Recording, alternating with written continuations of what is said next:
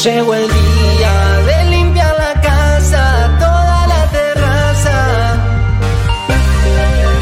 Compro un yogur y lo pago en cuotas. Saco una selfie y rebebota. Ya me prendí uno y con la aspiradora soy tan sensual. 1990, 1990, 1990, 1900. Son medio raros.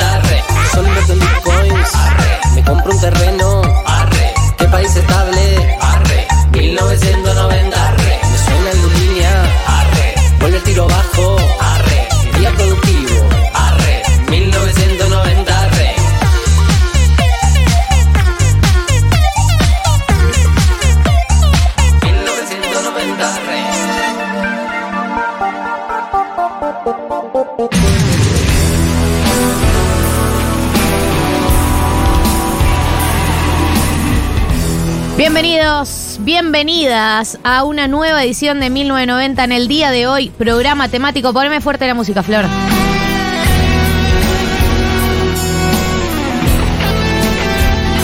Mira que es esta cortina dramática, ya no se hacen como estas. Hoy tenemos un 1990 temático y la temática es viaje a los 90. A los 90. En plural se dice, ¿no? Sí, sí. La década de los 90. Síganme que no los voy a defraudar. Así es, así es. Te vamos a seguir, Carlos, a lo largo de esta década, en todas tus etapas, en todas tus presidencias. Estamos en el año 1997 escuchando la cortina de Poliladron. Hay muchas de las referencias que vamos a atravesar el día de hoy que quienes hacemos el programa. Poneme fuerte, poneme fuerte.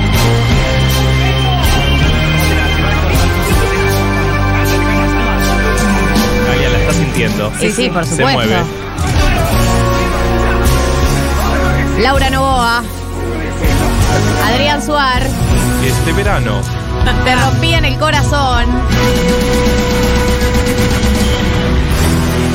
Mira lo que es esto, mira lo que es esto. Este nivel de drama. El drama va a ser absoluto el programa de hoy porque vamos a atravesar los noventas en todas sus facetas. En todas eh, sus instancias, la, la instancia estética, la faceta musical, la faceta televisiva, la faceta político-económica, por supuesto. Para salir de la atmósfera.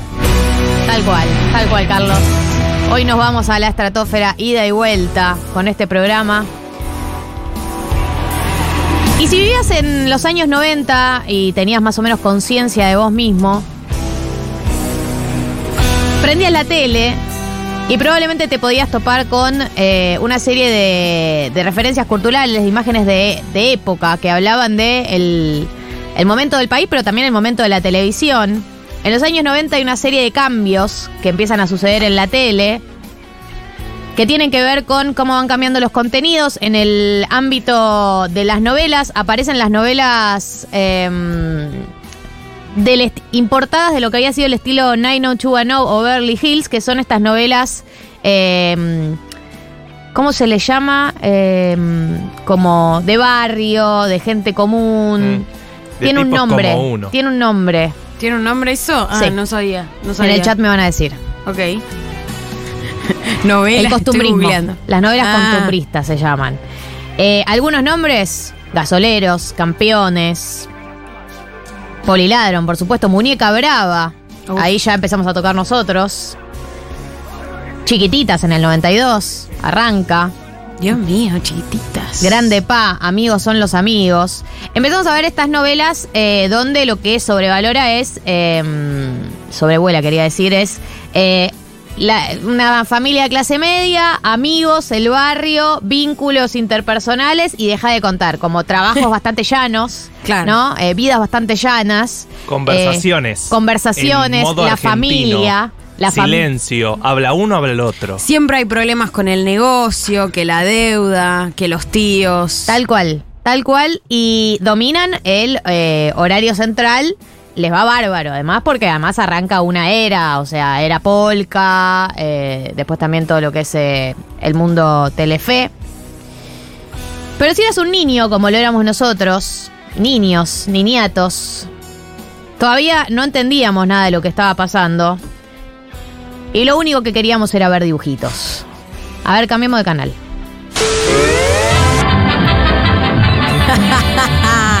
eh, Claro. Vos eras un niño y alrededor de los años 90 te topaste con los Looney Tunes. Porque de hecho es eh, un punto de inflexión. Quiero agradecer, eh, no hizo nada por mí, además de ser la mejor persona del mundo, pero Navaja Crimen, que usé mucho de su video de la historia de los dibujos animados en la Argentina como referencia para esto.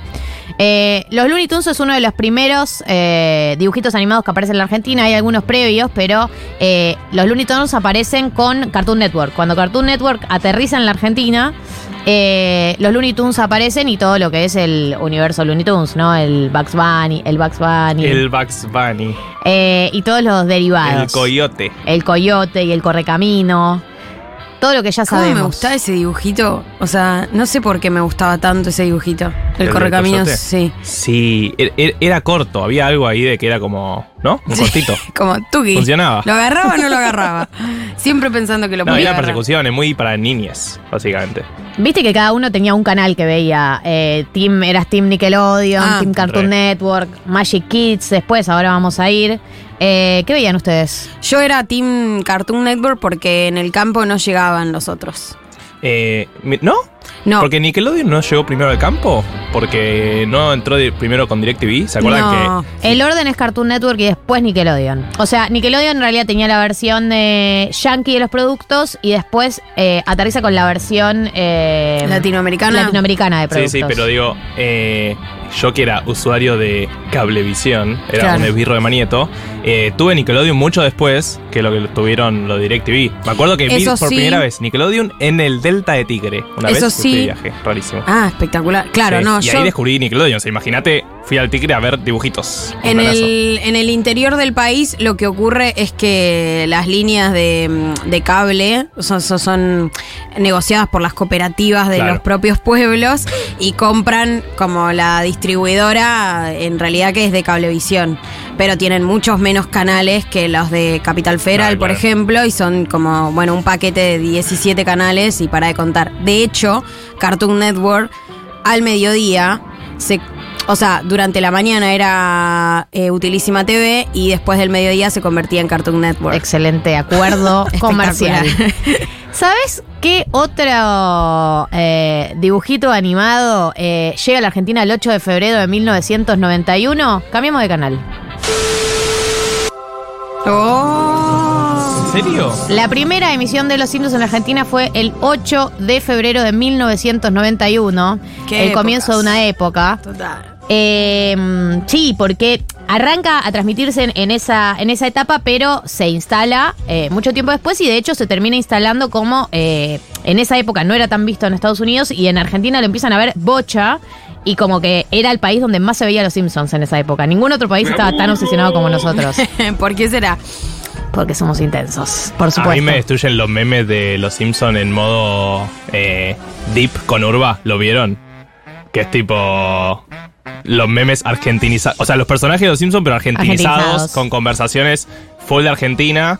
Eh, y son increíbles. O sea, hay todo un mundo deep de memes sobre los Mm. Simpsons en formato como si fueran argentinos, que son increíbles. Y entiendo que Matt Groening también es como que cuando vino acá se sorprendió de la cantidad de falopa que hay en el país sobre los Simpsons.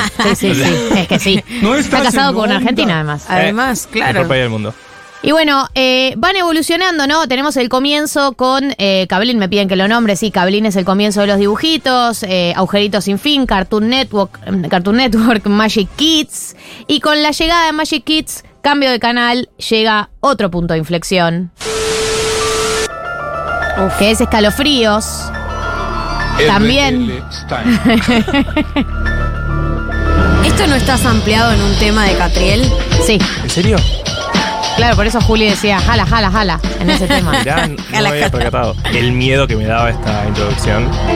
¿No les pasaba? Ya solo, Sí, por solo la supuesto. intro me daba terror, pánico. Yo confieso que no la vi. Eh, Con Magic Kids eh, llega X-Men animada, Spider-Man animada, Power Rangers, Ca- Caballeros del Zodíaco. Después eh, el laboratorio, una etapa después aparece en el laboratorio de Dexter, Johnny Bravo, Eddie y Eddie, La Vaca y el Pollito, Tonto y Retonto. eh, Yo soy de las esa chicas, generación. Las chicas ¿Sigue superpoderosas. noventas esto? Sí, todos noventas. Ay, Dios mío. Todos Ay, qué viejos que estamos. Me voy a matar. Todo Eh, muy viejo, chicos. Ya está. Sí, sí. Hay que abandonar. Ya Tenemos está, que dejar de ¿no? robar con el periodismo joven. Sí, sí, sí. Que vengan los nuevos. Con Nickelodeon llega Bananas en Pijamas, Clarisa lo explica todo, Monstruos de Verdad, Rugrats, La Vida Moderna de Rocco, Doug Narinas. Y después tenemos eh, Discovery Kids, que fue la llegada de los canales eh, infantiles, pero con ciencia, digamos, eh, que tenían Mecánica Popular para Niños, Art Attack. Eh, entre otros eh, conceptos, y ya sobre el final, eh, año 98, llega eh, Supercampeones, Pinky Cerebro, Cebollitas, Dragon Ball Z y Pokémon.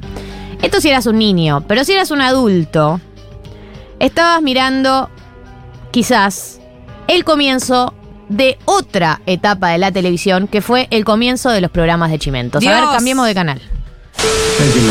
No, yo romance, un romance entre un animador y un periodista deportivo. ¿Conoces esta no voz? sé si decir. No, no, para, para. No Es un Jorge Rial joven. Jovencísimo. vas, eh, a buscar café para nosotros. Bueno, uno tiene sobrenombre de animal, deportivo. ya sé.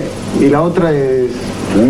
Ya contaba, ¿De quién hablaba? ya contaba los chimentos de manera enigmática en el año 90. Este, este video, el conductor de este programa es Lucho Avilés. Lucho Avilés, eh, referente, referente absoluto y la, la persona que comenzó el periodismo de espectáculos como lo conocemos. Rial en esa época era un panelista del programa. Antes de que arrancaran los programas de chimentos como los conocemos, los programas de espectáculos invitaban famosos, pero les preguntaban sobre el laburo. Digamos, venía Susana, Claro. ¿cómo te está yendo la hora Mar de Plata? Se hablaba, no se hablaba de la vida íntima. Privada, De claro. la vida privada no hablo. Lucho Aviles marca un punto de inflexión con Indiscreciones, que es eh, el- lo que estamos escuchando, Indiscreciones del año 1990, exactamente, o sea, literalmente arranca con los 90, con un periodismo de espectáculos o programa de chimentos que empieza a meterse en la vida privada de las personas. Eh, esto es año 1990, de ahí tenemos varios que, que, que vinieron de ese mundo, Rumores, de Carlos Monti y Susana Rocasalvo, que es del 97, El Periscopio, que arrancó en el 96 y lo conducía Graciela Alfano. Eh, y todo un submundo de gente que estaban, eh, por ejemplo, Jorge Rial, pero que todavía eran pichis en esa época y eran el segundo, el tercero, el cuarto. De hecho, Jorge Rial arranca su imperio cuando se pelea con Lucho Avilés. Claro, ver a estas personas que para nosotros siempre fueron líderes eh, como panelistas es increíble. Porque también Polino en algún momento. bueno, Polino. Polino fue un montón de tiempo panelista. Bueno. Ángel Dirito también. Sí. Sí, por claro. supuesto. Pasa que Polino, cuando tiene el programa ese SAP, se llamaba SAP TV, el que se cagan a piñas en el programa, es de los 2000, por eso no lo puse, es early 2000. Pero en los 90 fue el comienzo de todo esto y también en la tele aparecen Almorzando con Mirta Legrand y eh, eh, Hola Susana, entre otros. Em, Qué maravillosa época. y además esto, como eh, gente que no estaba acostumbrada a que esto se haga, o sea, algo... Ahora los chimentos son lo que conocemos, pero en ese momento era algo completamente novedoso que le pregunten de la vida personal de las personas y además estaba mal visto. O sea, ahora está mal visto también. Todavía queda gente. Claro. No, viste que todavía queda gente que cree que es como, bueno, de segunda que te gusten los chimentos, pero si ahora hay gente que lo piensa, Imagínate. lo que era en ese Claro. momento. Era como muy grasa que te guste eso. Y si hablamos de los noventas, hay que hablar de un hombre Porque está dispuesto. El hombre que marcó por lo menos la segunda mitad de los noventas, aunque el primer programa, su primer programa eh, lo emitieron el primero de marzo de 1990. Cambiemos de canal, por favor, Flor. Claro que sí. Heredero de Badía.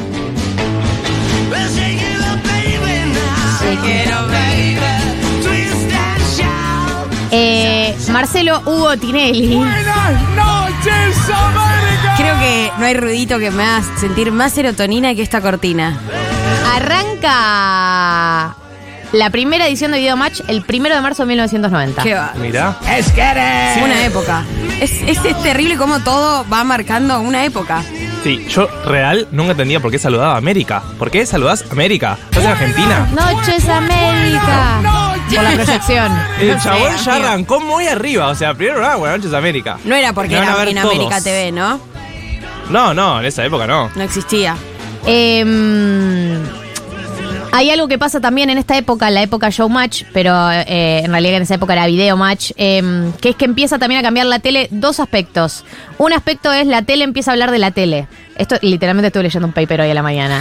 Eh, la tele empieza a hablar de la tele, algo que no se hacía. Antes la tele, en los programas de, de no- los noticieros o de informes, hablaban de, no sé, lo que pasó en la política, lo que pasó. era, era muy dura, mucho informe y mucho agarrado de eh, eventos que eran fuera de la tele o a lo sumo algo que había dicho un político en la tele en una entrevista. En los 90 empieza a haber tele sobre la tele.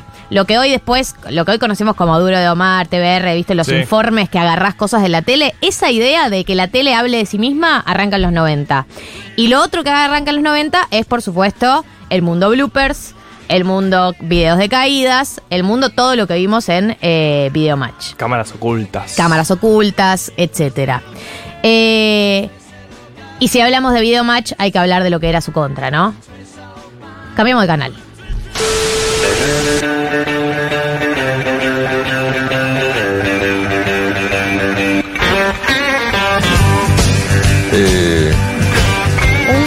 Jovencísimo, jovencísimo Mario Pergolini. Estaba Es empezando eh, lo que era la primera versión de CQC, que estaba en Di Natale y de La Puente, pero que había arrancado en sus primeras versiones, porque estuve mirando imágenes, la, la primera edición de CQC salió en 1995. Eh, cuando arranca era más como un repaso de eh, cosas que habían pasado, todavía no había escalado. Ya para el 97, dos años después, ya estaba Andy Kunachov, ya había un par de mobileros, ya había empezado a escalar, pero para el 95 arranca con otra estética eh, y como repaso de cosas que habían pasado en la semana en la televisión o en los políticos.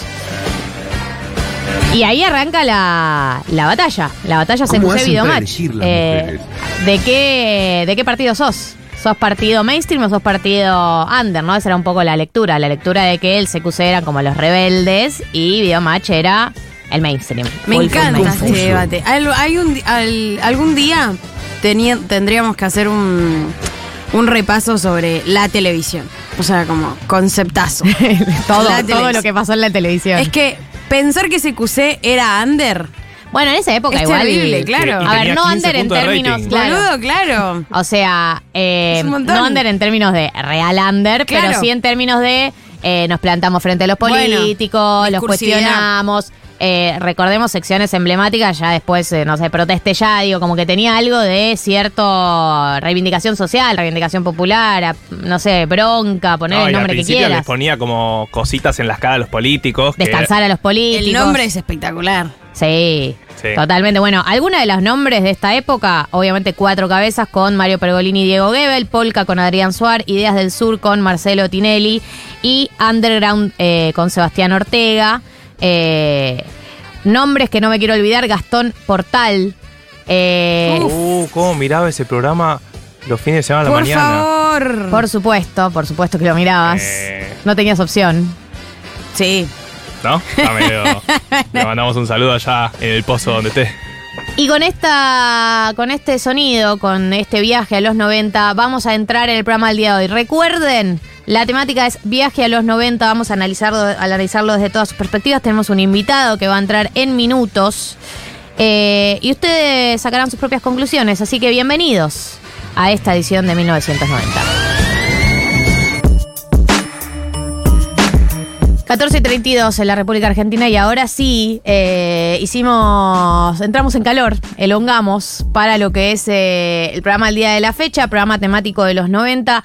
eh, y la pregunta que surge y mm, lo que va a atravesar todo el programa de hoy, pero acá lo vamos a explicitar, en, este momento lo vamos a explicitar más que nunca, tiene que ver con por qué elegimos hacer este viaje a la década de los 90 y... mm, Creo que es, eh, a mí en lo personal, eh, me viene pasando algo, que es la tesis del día de la fecha, desde ya les adelanto, que es que siento que eh, a veces las, eh, las sociedades, los pueblos, uh, lo dijo. Amiga, estás leyendo muchas revistas. She.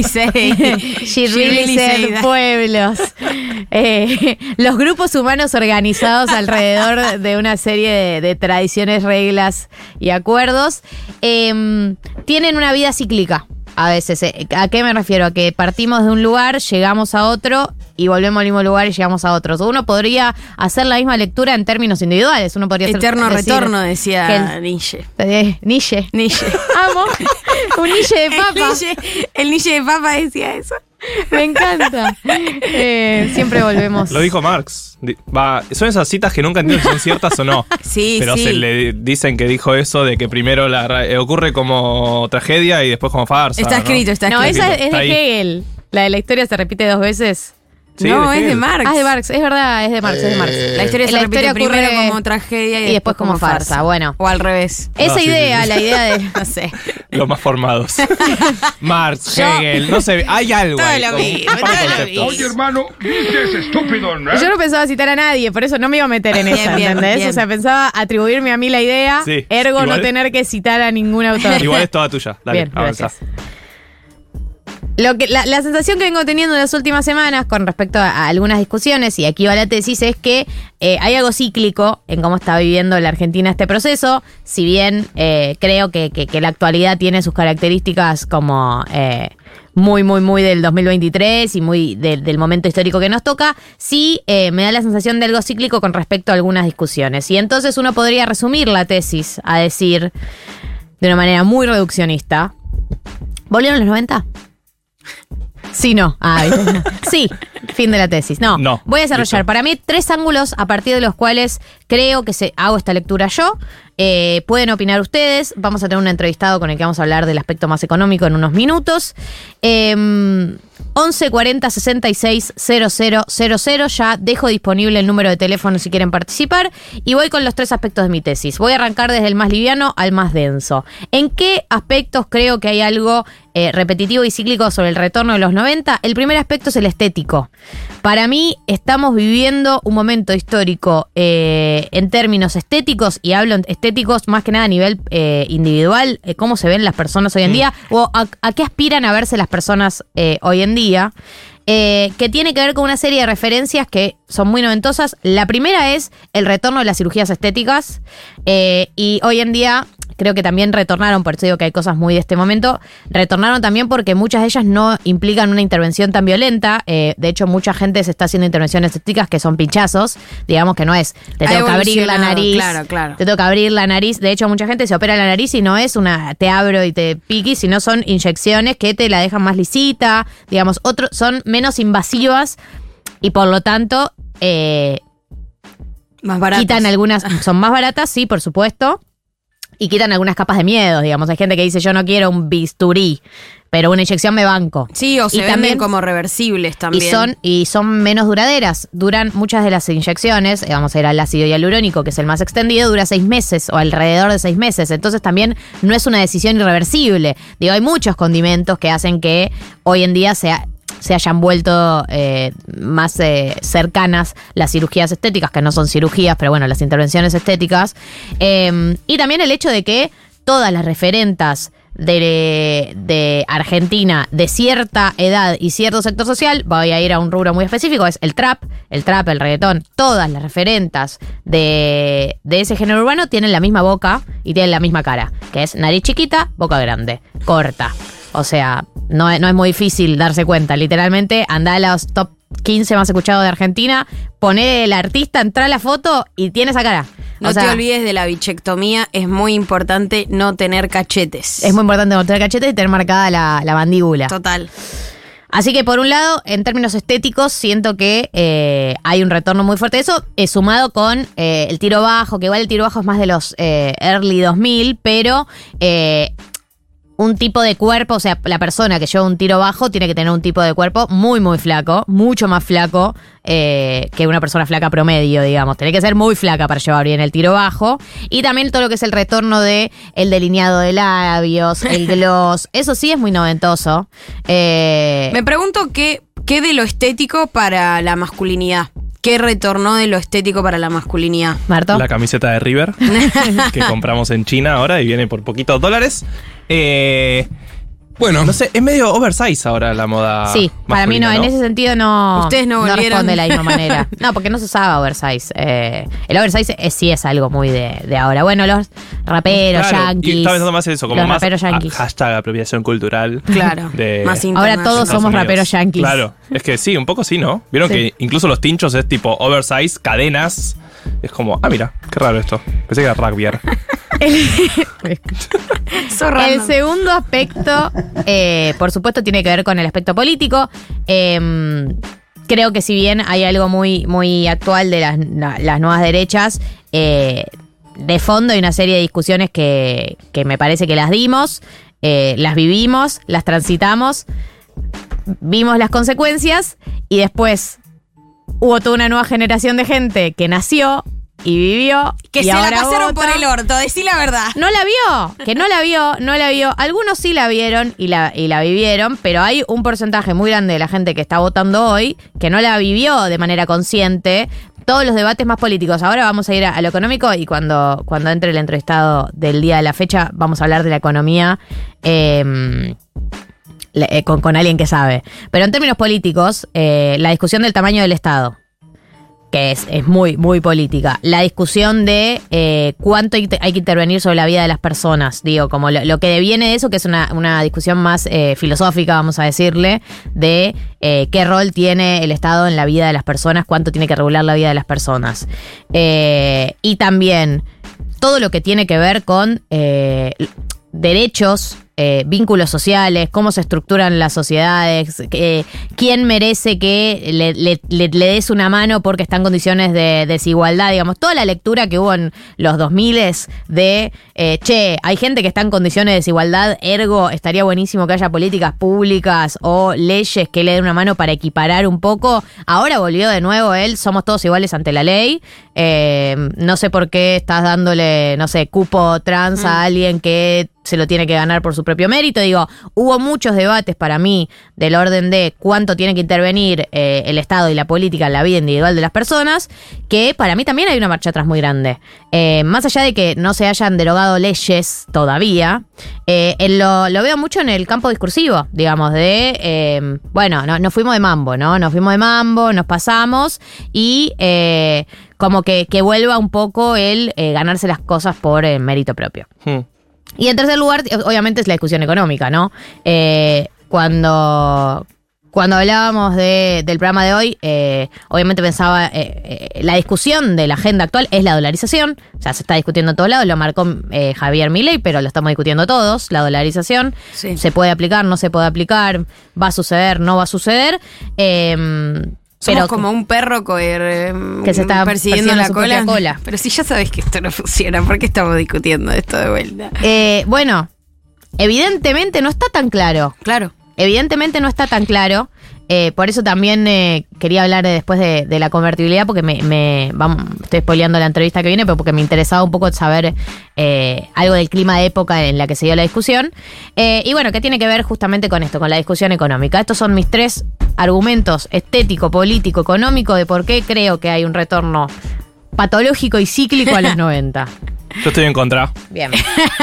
Al programa le Estás hace bien. completamente Yo equivocada. tengo disensos también. Y yo tengo toda la razón del mundo. A ver. A ver. Desarrollaré.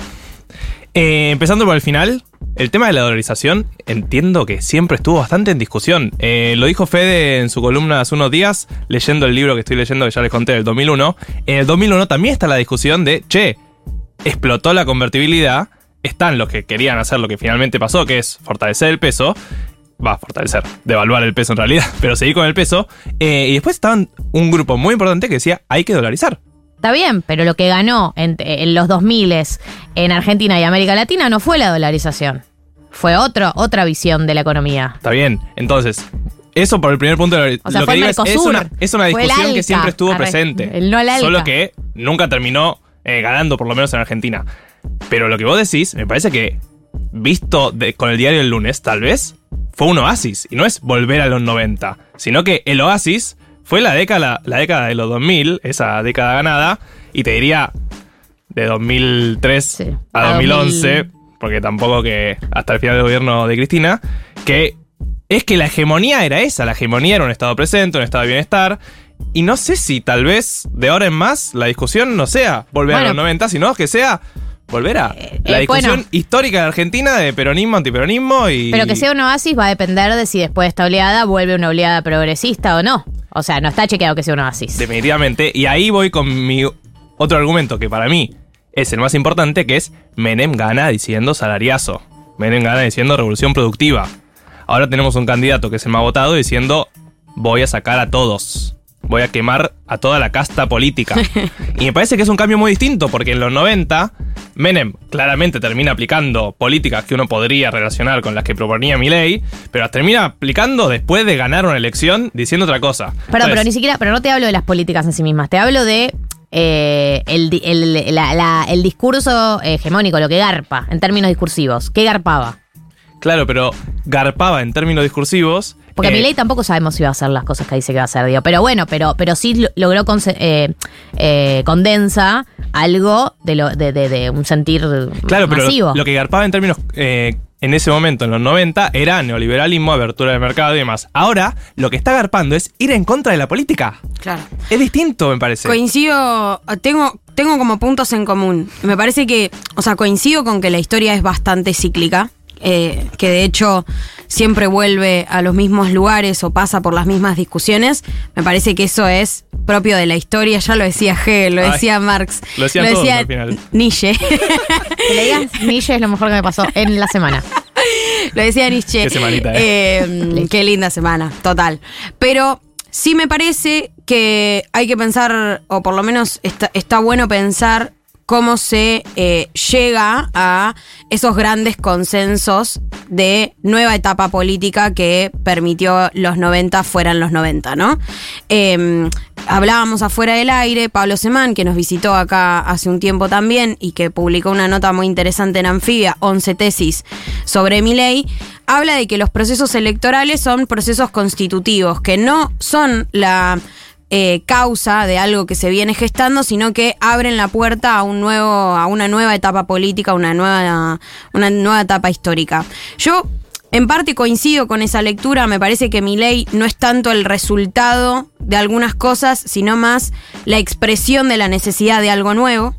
Eh, y creo que en ese sentido me parece que está bueno pensar cuál es la denuncia que se le hace al modelo actual, ¿no? O sea, qué, qué es lo que se le está impugnando al estado de las cosas actuales.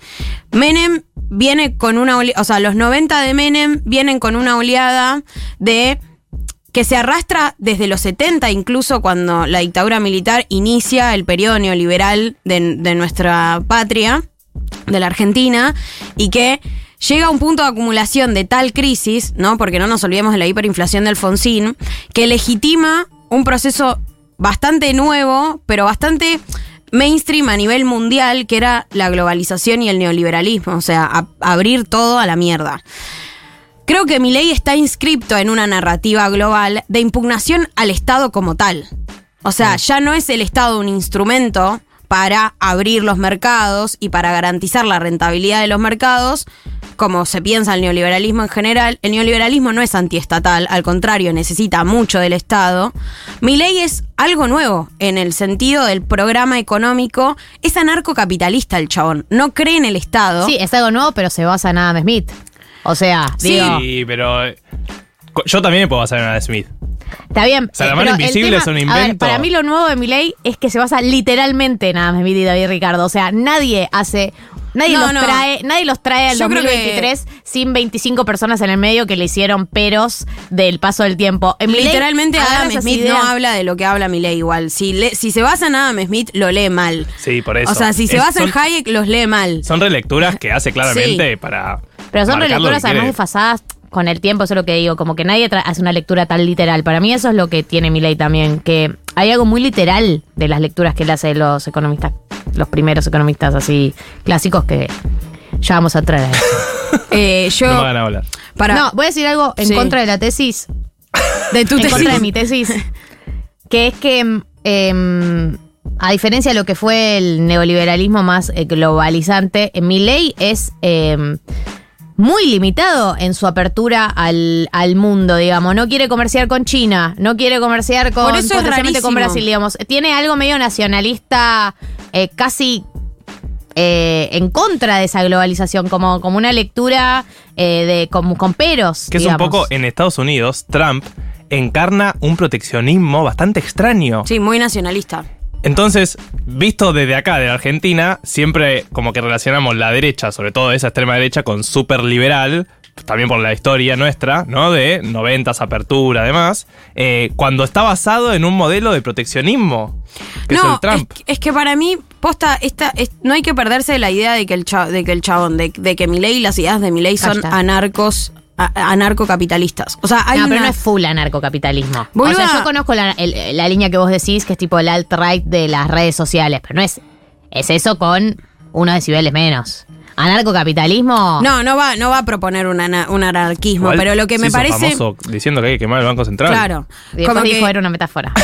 Creo que, creo Chiste. que independientemente de la salida electoral, de él tener que eh, posicionarse un poco más al centro y decir, bueno, no voy a hacer lo que dije que iba a hacer, Sí. eh, la, la narrativa que pega y lo, y lo que hace que sea tan poderoso es que hay una denuncia muy fuerte a un Estado que viene siendo deficiente hace muchos años. Sí, estoy de acuerdo. Entonces, ahí creo que incluso nosotros podemos hacer el mismo tipo de denuncia. Es un Estado ineficiente que no cumplió con los derechos básicos de las personas y que encima estuvo palaciegamente discutiendo internas que no tenían nada que ver con la realidad de la gente. Como ahí hay un diagnóstico compartido, hay un hay una época que se nos está eh, que estamos sintiendo y que la estamos viviendo y que él logró representar muy bien en una oferta electoral.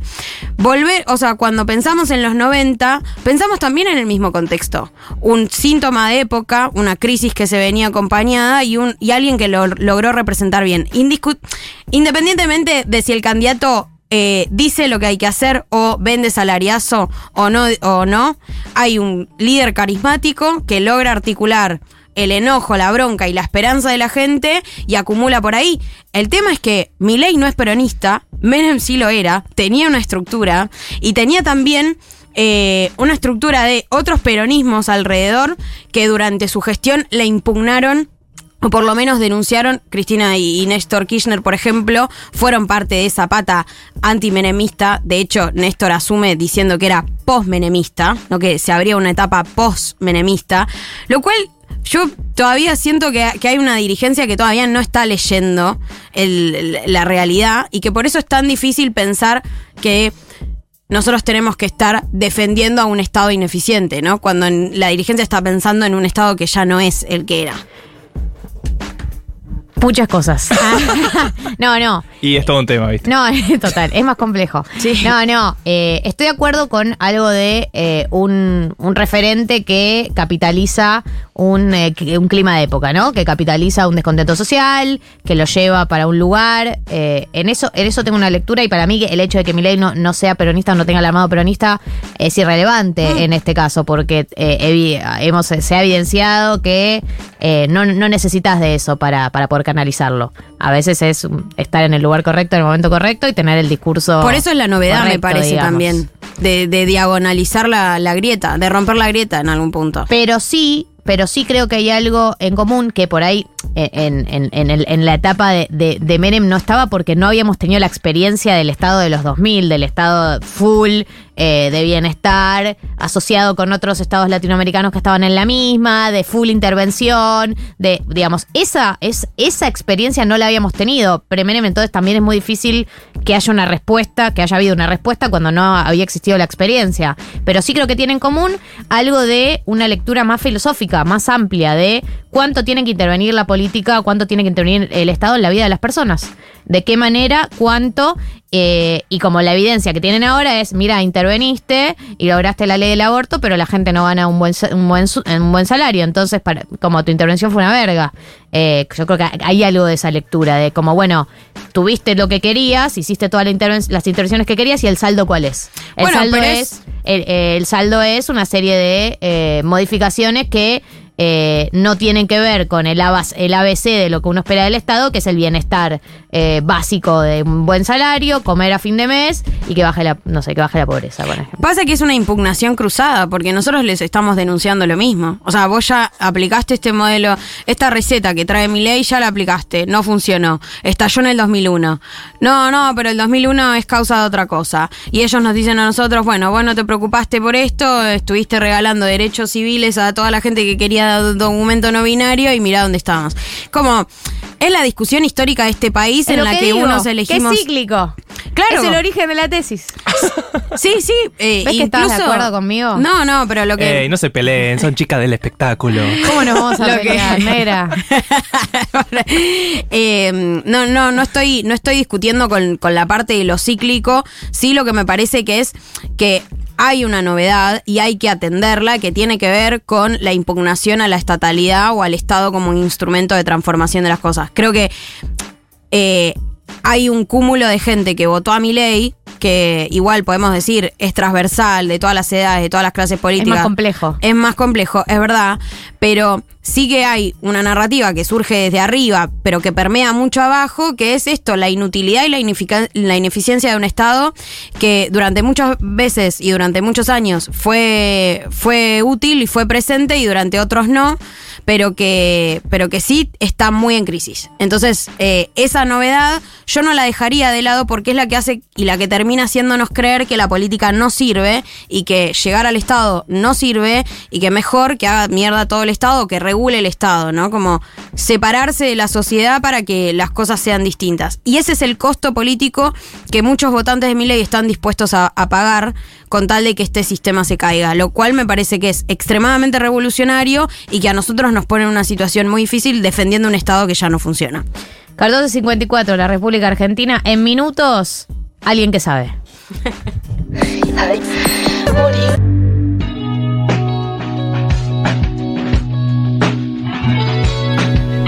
Bueno amigos, seguimos en eh, el 1990 temático del día de la fecha, que es eh, el retorno a los 90, el viaje a los 90. Y en ese marco vamos a hacer una entrevista el día de la fecha. Está Juan Graña con nosotros, es doctor en ciencias económicas, se especializa en mercado laboral, distribución del ingreso y desarrollo económico, es investigador del CONICET y profesor de posgrado en la Universidad Nacional del Quilmes, Flaxo y la UNSAM. Si algo de lo que dije está mal, vos decime.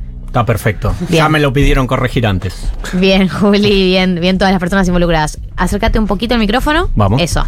Eh, y arrancamos.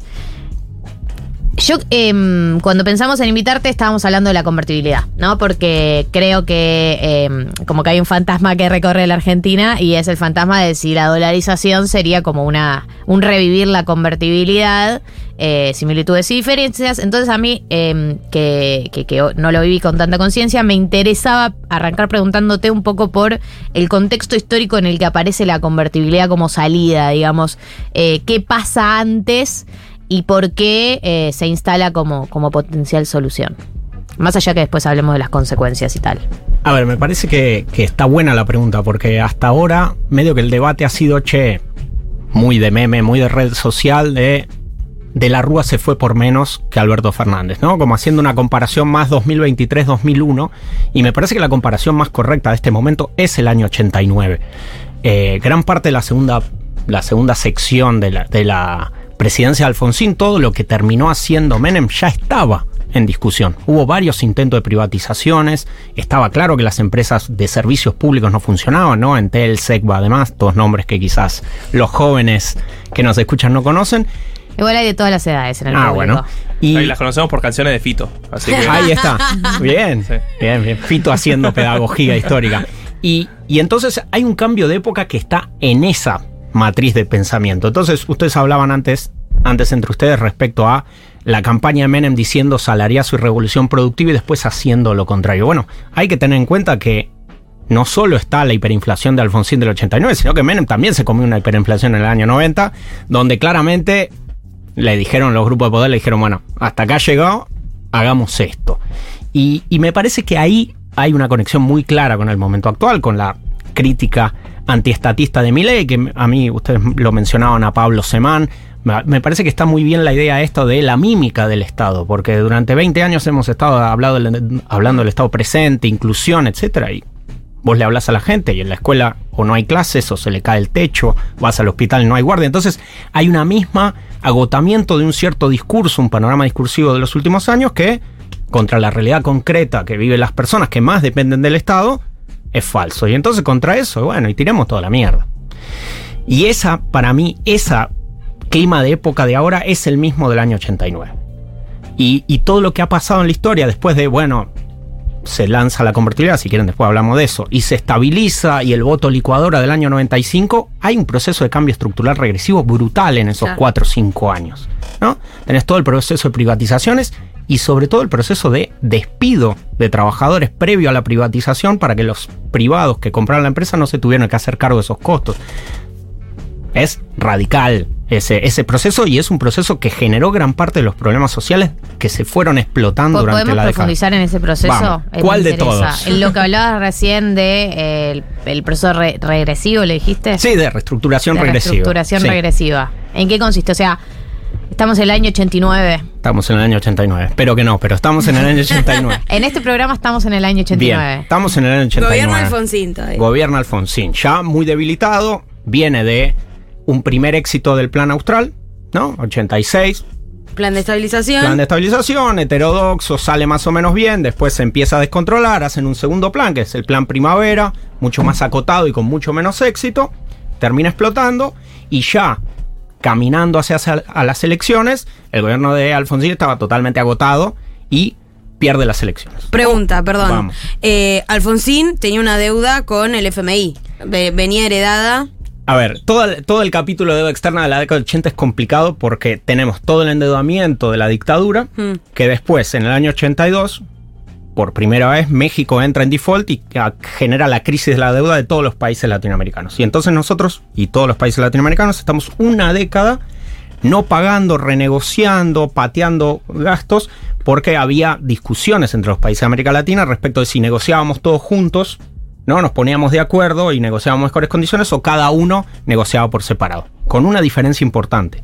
La década del 80 era de los países con bancos privados estadounidenses, no eran bonos que circulaban en el mercado o con el fondo. Entonces había que ir a, a Washington a pedirle a Estados Unidos que se siente con el Citibank Claro. a decirle, che, negociemos. Entonces Argentina y todos los países durante la década del 80 pagaban lo que podían, parte de intereses, renegociaban, entonces estaba siempre a tiro de desastre. Bien. También es una, una década de precios internacionales muy bajos, ¿no? Entonces era una década que externamente para todas las economías latinoamericanas fue muy mala. Bueno, Muy siento mal. muchos paralelismos con Egipto, la pandemia y Egipto, la- claro. Las, las plagas Las de la década. plagas, Bueno, la- por algo la década del 80 es la primera década perdida. Y nosotros tenemos medio la excepcionalidad metida en Argentina, es el peor país del mundo. Pero vos agarrás el panorama de América Latina y la segunda década perdida no es solo de Argentina. Brasil hace una década que no crece, México hace una década que no crece. Entonces, hay en este sentido también un fin de época. Y por eso yo traía lo de Pablo de, de la mímica del Estado, porque lo que se está agotando en América Latina es este funcionamiento, donde algunas cosas pervivieron y entonces hacemos como que hacemos política redistributiva, pero no. Entonces, ni ayudamos a nadie. Lo viejo no deja, no termina de morir y lo no. Y cuando haces el paralelismo afuera, lo mismo está en crisis en otros lugares donde han tomado esta vía radical de la, de la democracia liberal. Donde los partidos socialdemócratas trataron de ajustar, trataron de jugar a ser buenos eh, alumnos del neoliberalismo y desaparecieron. Volvemos, volvamos. Volvamos. 89. Entonces llegamos 89. al- tenemos una primera hiperinflación. eh, el Banco Central se quedaba sin reservas, libera cualquier tipo de, de restricción a la operación del tipo de cambio. El dólar se va a las nubes, se dispara la hiperinflación. Entonces se acelera el traspaso de mando, que debería ser el 10 de diciembre, que son las fechas que aún mantenemos, y llegan a un acuerdo con Menem de que la suma antes, Alfonsín y su vicepresidente renuncian, y como la Cámara recién cambiaba el 10 de diciembre, hacen un acuerdo de nosotros te vamos a aprobar todo lo que vos mandes en estos meses. Y ahí, más allá de la segunda hiperinflación, empiezan a aparecer estas leyes de reforma del Estado, etcétera, etcétera. etcétera. Y se larga este proceso de privatizaciones. Que tenía consenso social en ese momento. Tenía consenso social, pues ya Alfonsín lo había intentado hacer. Entonces, y obviamente durante la dictadura todas las empresas del Estado habían entrado en un proceso de, de búsqueda de compradores que no se había llevado a cabo, etcétera, en parte por veto mismo militar.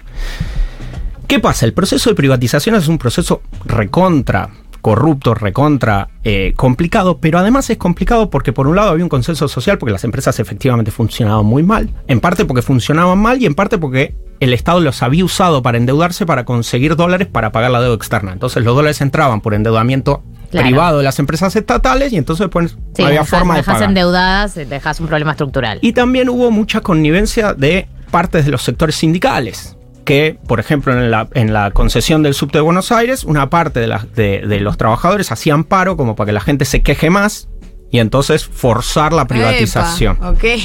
¿Qué pasa? El acuerdo de venta es. Hay una segunda corrupción, que es el Estado se hacía cargo de todos los costos de. Al, al vendedor le decía, bueno, hay 10.000 trabajadores, ¿cuántos crees que queden? 300. Bueno, los echaba la empresa estatal, que se hacía cargo de todos los costos del despido, y le entregaba la empresa ya. Muchas comillas no me ven desde, desde su casa, pero estoy haciendo comillas. Sí. Saneada al privado. Sí. Claro, y ready para la negociación. Y otro caso más es que esas privatizaciones se podían pagar con títulos de la deuda externa del Estado que estaban cotizando por debajo de su valor nominal. Entonces te ponían un papel que decía esto vale 100 dólares, pero lo habían comprado a 35, 40 dólares. Pero Ahí se los reconocía a 100. Entonces en realidad una empresa que valía 100 la estabas comprando por la mitad del valor. Sin tener que echar gente y sin pasivos de la negociación colectiva. Ok, se lo dan. El Estado te decía, te cubro toda la parte paja de esta, de esta venta. Dale para adelante, no te preocupes por Yo me encargo Menem con dijo eso. Todo, todo lo que te puede traer problemas te lo cubro yo. Anda máquina nomás. Aunque, aunque me haga perder guita, aunque sea una inversión muy grande de mi parte, pero Va. para cuando vos, privado, te lleves esta empresa, la vas a tener en las condiciones que vos querés. Joya. Con el agregado, y esto es lo más expresivo de por qué tuvo todo mal hecho, es que muchas de estas empresas privatizadas, por ejemplo, eh, Edenor o- o Telecom, tuvieron que recontratar trabajadores porque el Estado se había pasado rosca en los despidos. Entonces se había quedado sin Claro. técnicos para hacer. No puede ser legal, no puede ser legal. Así, es- así son estos procesos muy brutales donde hay un apoyo político y económico muy grande y entonces te llevan puesto con absolutamente todo. ¿Y qué está pasando con el peso en ese momento? Eh, eh, con, con- obvio, me imagino que la hiperinflación no deja el peso muy bien posicionado, pero de ahí a pensar, como se piensa ahora, por ejemplo, que el peso no tiene ninguna referencia en la Argentina o que somos un país completamente guiado por el dólar, me pregunto cuál era como la, la sensación con respecto al, al rol del peso en, el- en la política nacional A ver, o en la economía. ¿Cuál es el tema? La hiperinflación obviamente había pasado. El plan austral era un austral, 85 centavos de dólar, o sea que valía más el austral que el, que el dólar cuando se larga. Y después la convertibilidad se hace a 10.000 australes un dólar. Pues la convertibilidad se, man- se lanza, la ley de convertibilidad se aprueba cuando todavía teníamos la moneda austral. Entonces, lo que se hace es un conjunto de cosas que se discuten hoy. Lo que se prohíbe al Banco Central es emitir, ¿no? Y entonces lo obliga a realizar una caja de conversión. Si entra un dólar, vos podés emitir después un peso, si no, no, y, y se va regulando así. ¿Cuál es el tema? Lo central del proceso de estabilización de precios no tiene que ver tanto con la parte monetaria, sino que vos al mismo tiempo abriste la economía y entonces le dijiste, ahora hay competencia para todos. ¿Y qué pasa? En todos estos procesos de estabilización vos venís de una inflación muy alta y aunque pres- apretes el freno, la inflación continúa, va bajando, pero continúa. Y vos lo que tuviste es durante el año 91, el año 92 y el año 93, tasas de inflación muy por arriba de lo que era Estados Unidos. Entonces vos te volviste cada vez menos competitivo, tu producción era cada vez más cara. Claro, pues estás, están entrando productos de afuera y si vos todavía no estabilizaste tu Los moneda, precios, Exacto. eh, se- seguís siendo menos competitivo. Y entonces, ¿por qué las empresas dejan de remarcar precios y dejan de aumentar los precios? Y porque si subían el precio, quebraban. Que en definitiva es lo que pasó igual. Entonces, hay un proceso monetario de dejar de emitir, pero además hay un proceso real de la competencia, donde es, che, no puedes subir el precio porque te entra el importado, que yo facilité que entre, y entonces ahí la competencia te plancha los precios. El problema es que lo que sobrevive de ese aparato productivo es lo más productivo, lo mejor, O sea, lo que los, más que, los que- comp- los que tenían espalda para Exacto. sobrevivir. Lo de abajo se murió todo. Ahora, te hago una pregunta, porque du- durante mucho tiempo también se pensó al, al proteccionismo estatal, ¿no? Esto de impedir importaciones, digo, en el gobierno kirchnerista, con la finalidad de aumentar la productividad de las empresas locales.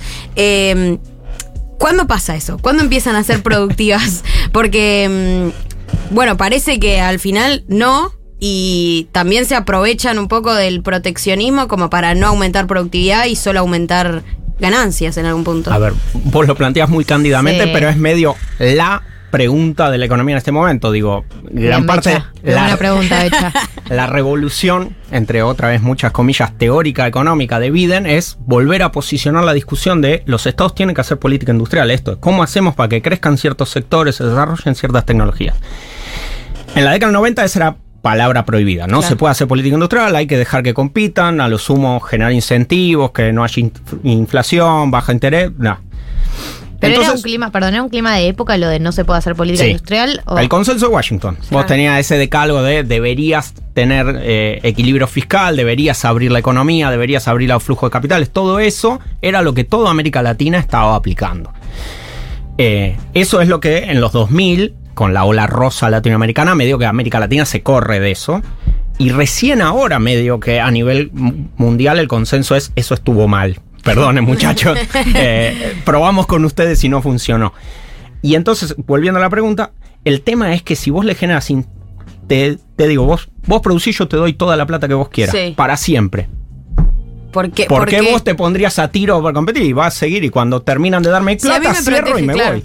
Claro. Chao. Entonces, la clave es que esos incentivos, que son muy importantes, que son centrales para transformar una matriz productiva y generar empleo de calidad, innovación tecnológica, tienen que estar bien diseñados y sobre todo tienen que estar controlados.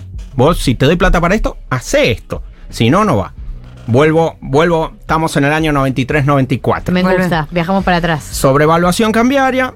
La, la economía argentina no es competitiva por, el, por la apreciación del ahora sí peso respecto al dólar, la apertura comercial. Entonces lo que tenés es un proceso rapidísimo de crecimiento económico, pero con un rapidísimo proceso de destrucción del empleo. ¿Por qué crecimiento económico? Porque cuando vos tenés tan alta inflación, la gente, como no consume nada, no, no toma crédito. Entonces en los primeros años 90 se estabiliza todo y como no hay inflación, vuelve el crédito. Entonces por eso es el voto Pizza licuadora. champagne, claro. Todos salimos a comprar los electrodomésticos. esta idea porque yo me perdieron. ¿Cómo, ¿Cómo? es? No, eh, Ah. vos decís, ¿cómo, ¿por qué crecimiento económico? Bueno, porque vos O sea, venías- ¿cómo puede ser que sean en paralelo la destrucción del empleo y el crecimiento económico? Porque vos tenés un proceso que es, por un lado, se recupera el salario respecto al pozo de la hiperinflación. Claro, ¿no? era Porque rela- baja el- relativo, con- o sea, obvio, venís de la hiperinflación, es como de Sube. pospandemia, así Exacto. cualquiera crece. Claro. Y a eso se le agrega toda la recuperación de que aparece el crédito a consumo, que en la Argentina en la década del 80 no existía. Entonces todos salimos a buscar. También hay un proceso social bien, bien complejo, pero más chiquito, que es todos esos despedidos de las empresas públicas cobran una indemnización. Se pone en cancha de pádel. Es el origen de los parripollos, la cancha de pádel, el, El, remis. emprendedor, el emprendedor, claro. que en la ciudad de Buenos Aires no es tan relevante, pero en ciudades del interior donde el núcleo estructural es una empresa estatal, Neuquén, Ceutralcó, eh, San Nicolás, Villa Constitución con Somisa, Orán en, en Salta, esos son, fami son ciudades que durante 3, 4 años aguantaron y después cuando empiezan los piquetes, mitad de los 90, 95, 96, ahí es que claramente estalló. Pues no quedó el empleo de la empresa privada ni empresa pública Claro. y se gastó todo lo que habían Bien. dado. Entonces, llegamos al año 95. Ustedes me interrumpen, voy, No. voy, Sí, sí, vengo, sí. pero. Un año para que nazca. Bien. A la mierda, qué viejo soy. bueno, llegamos al año 95. Pacto de Olivos en el medio, reforma constitucional del año 94. Menem llegaba al 95 sin reelección. En la constitución anterior no había reelección. Claro. En la nueva sí, entonces sale la campaña del 95, pero otra vez los mexicanos declaran el default de, la- default de la deuda y Estados Unidos, para salvarlos, los hace entrar en el acuerdo de libre comercio que tienen hoy con ellos. ¿Qué pasa? Ese año es un año terrible para las finanzas internacionales, entonces Argentina, que con su caja de conversión dependía que entre un dólar para que aparezca un peso y la economía funcione, todos los dólares se van y entonces hay que contraer todos los pesos y entonces la economía argentina se cae en una recesión importante. Claro, se achica automáticamente. Y es tremendo eso. Exacto. Qué fuerte, uf, qué fuerte, Uy, qué fuerte man. man. Alto nivel y qué fuerte man, pero digo, que, que, que, mm, digo, eh, que- siento que en la economía a veces los procesos no son tan lineales, pero ese proceso es muy lineal. No tenés los dólares, se te achica la economía. No hay una dependencia total del contexto externo. Seguro, seguro ustedes han escuchado en la discusión más técnica, quizás se les pasaron respecto a dolarización sí, dolarización no, es que te deja totalmente frágil respecto a lo que pase afuera. ¿No? Porque Sí. necesitas sí o sí que entre en dólares, porque vos no lo fabricás para poder Sí, aumenta aguantar. la tasa de interés de Estados Unidos, te afecta a vos. Bueno, esa fragilidad era el año 95. Explota el mundo, explotamos automáticamente nosotros. Pero también, Juan, yendo un poco más tal vez a lo político electoral, eh, había algo también de que Menem había solucionado la inflación. Menem, era el fin de la inflación, que era un problema histórico de la Argentina para siempre, estaba claro. Incluso si ve las elecciones de 2003, saca un porcentaje alto Sí, de los sí, votos. sí. Entonces, hay algo también ahí de cuando el problema es tan importante como es la inflación, después las soluciones, bueno, vamos viendo, ¿no? Y además, tomen en cuenta esto, digo, otra vez en el tema de si me gusta o no me gusta, si me resuelve los problemas o no. Agarra a cualquier persona de mi edad o más grande y háblale del plan Entel. Y efectivamente, cuando se privatiza Entel y aparece en Telecom y Telefónica, en dos años todos teníamos teléfono. Acá una oyente mandó y dijo que estuvo 10 años esperando el teléfono de Entel y apenas apareció Telecom lo tuvieron en su casa. Por eso, yo en la casa que yo nací no teníamos teléfono y lo habían pedido un par de años antes que yo nací y nos mudamos en el 93, 94 de esa casa y seguíamos sin teléfono. Claro. Lo estaban entregando ahí y había una diferencia de precios de, los, de las casas y los alquileres si tenías teléfono o no, como para que veamos que en definitiva hay cosas que efectivamente había que cambiar y Menem las, las, usó muy bien políticamente. El problema es que dejó un zafarrancho atrás que nos hundió a todos. Eh, me, queda una duda con respecto al rol del peso, porque vos en la convertibilidad tenés una situación que es lo que vos decías, ¿no? Para emitir un peso tenés que tener una, contraparte de un dólar.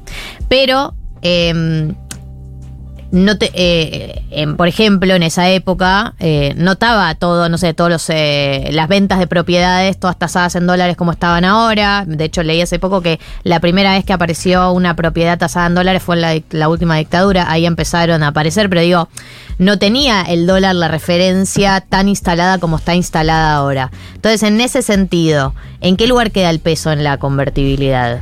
A ver, el tema ahí estamos medio, medio a mitad de camino, porque efectivamente todo, todo lo que uno conoce que en Argentina se vende en dólares ya había empezado antes y medio que se estabiliza. Lo que ya se vendía en dólares sigue en dólares, pero no crecen nuevas cosas. El problema es que toda la caja de conversión, toda la convertibilidad era hacer como que tenemos moneda nacional, pero le estamos pidiendo prestado el respaldo a otra moneda. En vez de construir un respaldo de la gente crea en el peso, creo en el peso porque está atado al dólar. Claro. Claro. Entonces, ok, te doy un peso, dame un peso, no hay problema, firmar el contrato en pesos, pero porque sé que atrás está esta promesa. ¿Hasta qué punto? Gran parte de los problemas económicos de las empresas post devaluación, o sea, en 2002-2003, tienen que ver con que las mismas empresas se habían creído que ese régimen iba a durar para siempre y estaban totalmente endeudadas en dólares y cuando se daban vuelta todos sus ingresos eran en pesos. Pero hay una manera de vivirlo sin creer que sea para siempre. O sea, hay una manera de hacer una. De, de vivir una convertibilidad diciendo, la vivo, pero. Hasta ahí, viejo. Sí, sí, pero me cuido con esto porque. Con- como que estás ahí. En de una-. Bueno. Tenés un peso y lo cambias y te dan un dólar. ¿La vivís? Ahí, obvio, pero ahí el, el- el gran problema de ese proceso, desde el principio, la caja de, de conversión, la convertibilidad, era una idea medio de plan de estabilización. Los hacemos y salimos. Claro, y salimos. El plan real en, en Brasil, que es del año 94, que es un poco menos salvaje que el nuestro, en el año 99 salen. ¿Y es también el costo fue tan alto? no. Pero porque era un régimen un poco más flexible que el nuestro. En cambio, el problema es que la Argentina fue tan exitoso y vino la crisis de- de- del tequila, la crisis del 94, y Argentina en vez de decir, bueno, ok, habría que empezar a buscar la forma de salir, para salvar esa crisis, reforzó el sistema, lo hizo más difícil de salir. Y entonces cuando 97, 98, la Argentina volvió a crecer porque volvieron los dólares, todos dijeron, bueno, todos me refiero a los economistas que bancaban el régimen, dijeron, Claro, bueno, esto bien. zafamos la, la tormenta, sigamos. Pero en ese Si la estamos pasando tan bien. Por eso, por- que no se corte. Nos la bajas mal, boludo. El tema es que en el año 98, que es el último año de crecimiento económico, no estoy hablando ni de desarrollo, ni de la panacea, ni nada. Simplemente que crezca la economía. PBI. Ya estábamos en un nivel de desocupación del 13-14%, donde la tasa de informalidad, o sea, la, cantidad de trabajadores sin descuentos jubilatorios, había subido. Y la única idea que había en, el en los sectores políticos más, más, más relevantes era, bueno, hay que seguir por este camino. ¿El problema es el costo? Bueno, el problema, en vez de mirar el techo y decir, che, hay que salir del dólar uno a uno porque no lo podemos bancar, sigamos bajando los salarios. Y entonces ahí aparece la ley de flexibilización, etcétera, etcétera, etcétera, que es un camino que puede tener sentido en términos económicos de quién gana y quién pierde, pero es socialmente insustentable. Estamos hablando con Juan Graña, lo, lo presento porque estamos hace un rato charlando y por ahí se olvidaron, doctor en ciencias económicas, docente, investigador, entre otras cosas. ¿Puedo hacer un viaje en el tiempo? Vamos. Pero mm, volver al futuro. Apa. Eh, ¿Y cómo la ves ahora? Buen programa, Porque- los domingos a la Sí, mañana. ¿Cómo la ves? Eh, porque real, por lo que estabas contando, uno tiende a pensar que una de las posibles soluciones puede ser un plan de estabilización un poco más flexible, como tal vez el plan real. Pero, a ver, ¿qué yo diría no? lo siguiente. Si no hay sobre la mesa un plan de estabilización el 11 de diciembre, vas a caer en una dolarización medio... De Vas a caer en una hiperinflación, después veamos cómo salís. O sea, no hay forma, bajo ningún concepto, de seguir como finjamos demencia y seguimos. Te quemaste todo, ya no hay nada, no hay reservas, no hay stock, nada, no queda nada. Entonces, me parece que por eso los tres candidatos que está, quedaron ahí en virtual empate en el 30, te están tirando las tres cosas que hay disponible. O la dolarización, que es un salto al abismo, porque terminarías dolarizando, dependiendo del cálculo que hagas, entre 3 mil y 10 mil pesos por dólar, ponele esta idea de Bullrich que intenta sacarle protagonismo a la dolarización, pero es también un salto al abismo, que es esto, la competencia de monedas, que es, bueno... ¿Que estén haga- las dos? Que estén las dos, pero si están las dos, el peso desaparece. obvio. No, Entonces, porque sí está re bueno el peso. es, sí, es lo más lindo. Claro. Para, pero ahora igual Milei también dijo como que, bueno, Vamos la poco, dolarización claro. no es full dolarización, seguiría existiendo el peso y ahí entran en una explicación técnica que yo me pierdo, que es algo de los bonos y las LELIX. Los activos y los y pasivos. Los activos. Si y- quieren, ahora, ahora charlamos un poco. Pero bueno, no, está bien, eh, terminé de repasar los tres Por eso, y el candidatos. problema para mí es, uno puede suponer que Massa, después de todo lo que ha, ha sido la última gestión del kirchnerismo, tiene presente de esto no puede seguir, hay que hacer un plan de estabilización, pero no ¿Dónde aparece está? por ningún Claro lado. que no sabemos cuál es la campaña Ahora- de masa en general, ¿no? Hay un problema más grande que es tipo, bueno, ¿cuál- ¿qué vas a hacer de, todos los ámbitos? Cámaras de seguridad. Sí, sí. Eh, Lo tengo hicimos en Tigre. claro. Claro tengo sí. una pregunta también con esto del volver al futuro y el presente, eh, porque pienso mucho, pienso mucho en el en el masa en el masa ministro y el masa candidato, que hay un tema en el medio que es la negociación con el Fondo Monetario. Como que pregunto, en términos técnicos, si el fondo no estuviera aquí con nosotros, entre nosotros, eh, ¿tendría sentido que Massa haga campaña hablando de un plan de estabilización? El problema del plan de la estabilización es que no le cae bien al fondo o a quién no le cae bien No, al fondo le encantaría. un plan de estabilización. encantaría. Eh, entiendo que es lo que ha venido diciendo desde el primer bochazo que le clavó a Macri en el año Claro. 2018. El problema es que en campaña, hablar de plan de estabilización, si sos oficialismo y más si sos el ministro de Economía, Claro. no suma votos. Porque un plan de estabilización es, puesto bien genérico, ponerle un freno a la economía. Frenar la economía para frenar la inflación.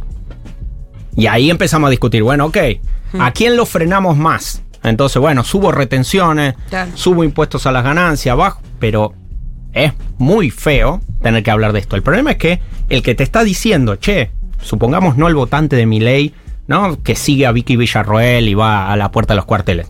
El tipo que entendemos que lo vota porque está descontento, porque no llega a fin de mes, etc. ¿Qué le estás prometiendo a ese? Nada. ¿Qué le estás prometiendo? Le estás prometiendo no a la dolarización. Bueno, ok, no a la dolarización.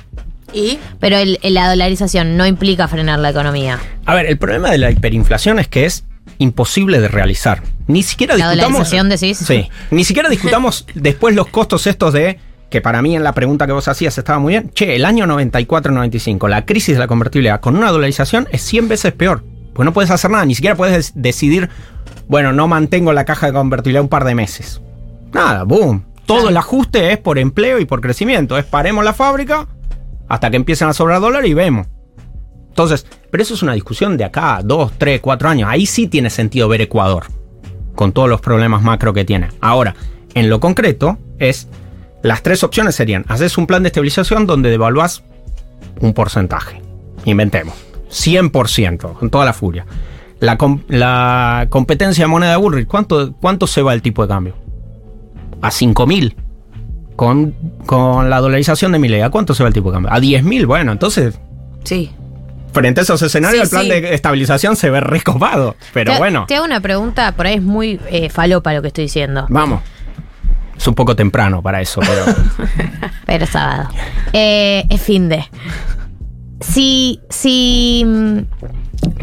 Si, eh, si vos devaluás a un punto que vos decís el dólar se va a la mierda, a un, a un número inaccesible para el grueso de la gente y para, y para referencia real, porque digo, incluso si los precios aumentaran al ritmo de esa evaluación, sería imposible vender, digamos, sería imposible ejecutar todo, salvo para algunos sectores por ahí muy concentrados, pienso en, no sé, en el campo. ¿No existe un escenario en donde se va el dólar tan lejos que tenemos que volver a apostar al peso?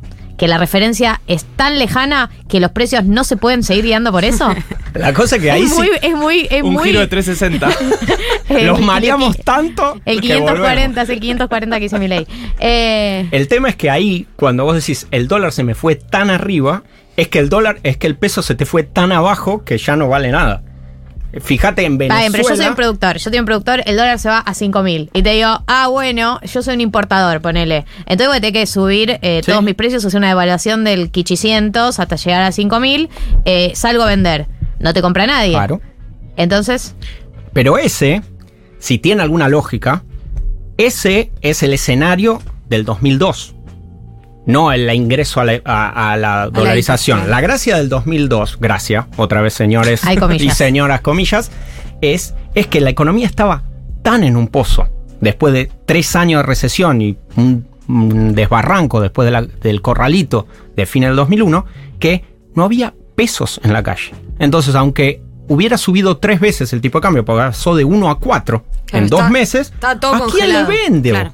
Entonces, bueno, si veo que empiezo a vender, subo un poquito. Pero entonces el aumento de precios frente a una evaluación del 300% fue 40 en 2002. ¿Por qué? Porque estábamos en el pozo más grande de todos. Inclusive al punto, ustedes por la edad que dicen que tienen, no lo cuestionan, no había pesos al punto de que habían inventado las cuasimonedas para Sí, que sí. algo circule. Tique canastas. Y ni siquiera existía tantos, tantos eh, cuasimonedas que la gente tenía que ir a los clubes de trueque. A ese punto no había sí, sí, no teníamos peso, qué no había nada.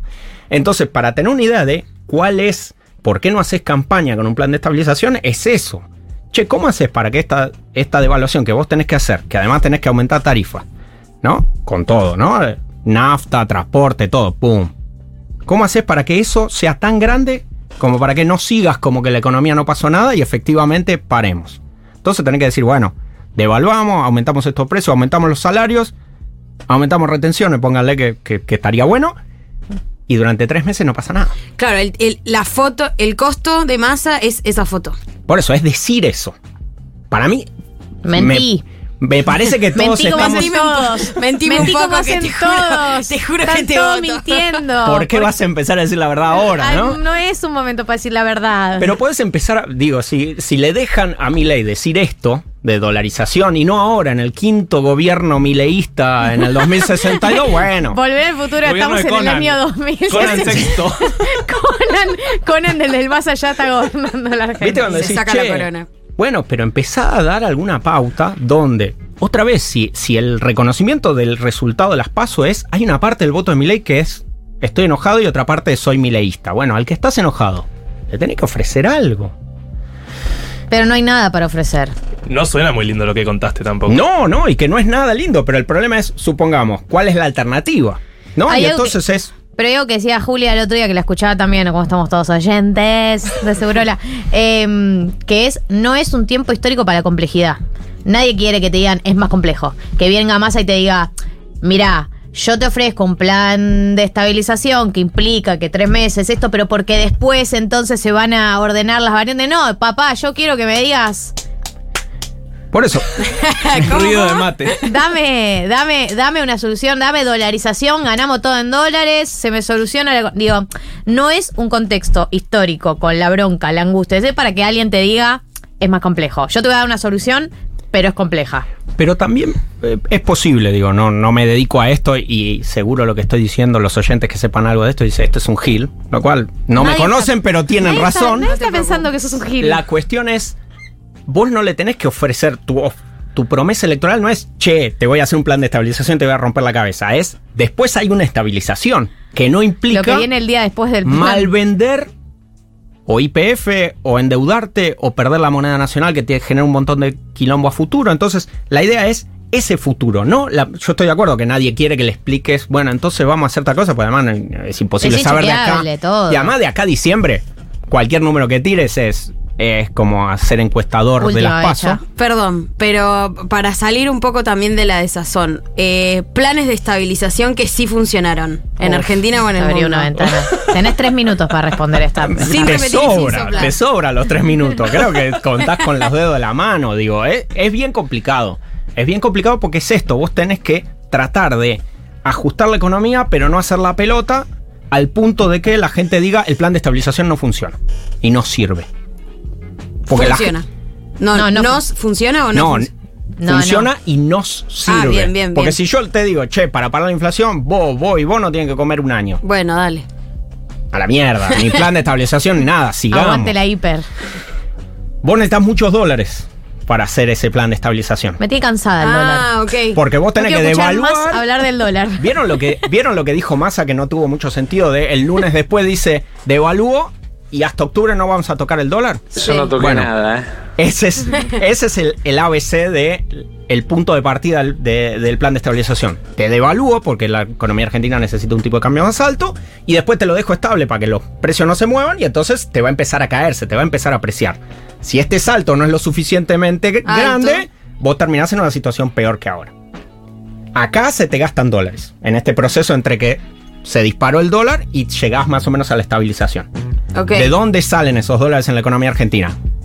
Nadie sabe. Del fondo, del fondo y de y y vaca muerta. Eh, vaca muerta no te genera. O sea, Va a generar, no, pero. todavía no. Entonces. Literal, la vaca sí. muerta. entonces hay un par de experiencias que salieron bien. Pues, normalmente empieza a aparecer este país Israel, que nadie lo menciona nunca, pero tiene un plan de estabilización. La cosa fue una cuestión re sui generis, donde los dos partidos grandes dicen que se van a rotar en el gobierno. Sí. Abiertamente, tipo yo, vos, yo, vos, como para compartir costo político, y Estados Unidos le, Le vuelca un vagón de dólares. Bueno, está bien, imposible. Y son menos. Después Perú y Brasil hicieron cosas muy bien. eh, y entonces hay que ir tratando de ahí. La cuestión es que los dos tenían una, y esto lo pongo entre muchas comillas porque es algo que odio que hagamos los economistas, una cultura del dólar mucho más baja. Claro. Entonces, en la Argentina vos tenés un problema de juntar dólares siempre, que se suma a que todos queremos comprar dólares como forma de ahorro. Se suma a que la referencia de todos los bienes más gruesos e importantes están referenciados en dólares. Pero la Y que el que los referencia en pesos es un boludo. El problema no es tanto que tengan referencia, pues en todos lados tienen referencia, sino que yo voy, al, voy a comprar algo que es importado y yo ya sé que el tipo me va a ajustar al dólar. El problema es que la conexión es directa, porque tipo estás en Chile y los chilenos en Chile no son boludos, ¿eh? me aumentó el dólar, ah, ok, no importa. Yo, no, yo nunca ¿Qué veo un dólar. No, es que el ajuste es más gradual o puede que el dólar a veces sube y a veces baja. Acá solo sube, entonces el chileno dice, no, voy a perder ventas si ajusto todo, entonces ajusto un poco y después quizá el dólar baja, entonces, bueno, la competencia... Acá no pasa eso. Qué locos de mierda que somos. Dios, Eh, mejor país del mundo igual. No, me hace acordar eh, al informe que había hecho en su momento Diego Iglesias, eh, mi ex compañero para CQC. Tu Que ex. justo, que es justo, y mi ex, que justo hablamos de CQC, que él va a Brasil y le empieza a preguntar a todos el precio del dólar. ¿Vos sabés a cuánto está el dólar? Y todos, tipo, ni idea. Bueno, pero ojo, Y porque nosotros eso, acá, el que no sabe cuánto está el dólar es un boludo. eso es Boludo. también, es también un proceso. Eso, eso es parte del proceso de estabilizar y recuperar la moneda. Que la gente empiece a pensar, pero el que dice, no pienses en dólar hoy, Es como. Sí. eh, eso es un- eh, eso así no funciona. Lo que tenés que hacer es que la economía empiece a funcionar durante varios años, No, donde bueno. efectivamente saber dónde está el dólar no tenga ningún sentido. Buenísimo. Hacia eso vamos. Vamos. Quizás desaparecemos como país y entonces ya no hay quien nos pregunte a cuánto está el dólar, porque Eh, es eh, Juan Martín Grañas, doctor en Ciencias Económicas, está especializado en mercado laboral, distribución del ingreso y desarrollo económico, investigador del CONICET, docente en la Universidad Nacional de Quilmes, en Flaxo y en la UNSAM y ha pasado por 1990. Muchas gracias. gracias por la Espero invitación. no haberte deprimido mucho el sábado. No, no, esto es de todos los días para un economista. Gracias por venir. Un abrazo, chao.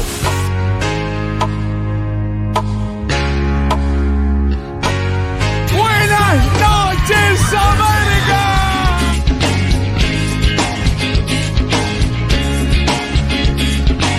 Año 1993. Entramos en la playlist de los noventas con Vilma Palma y Auto Rojo.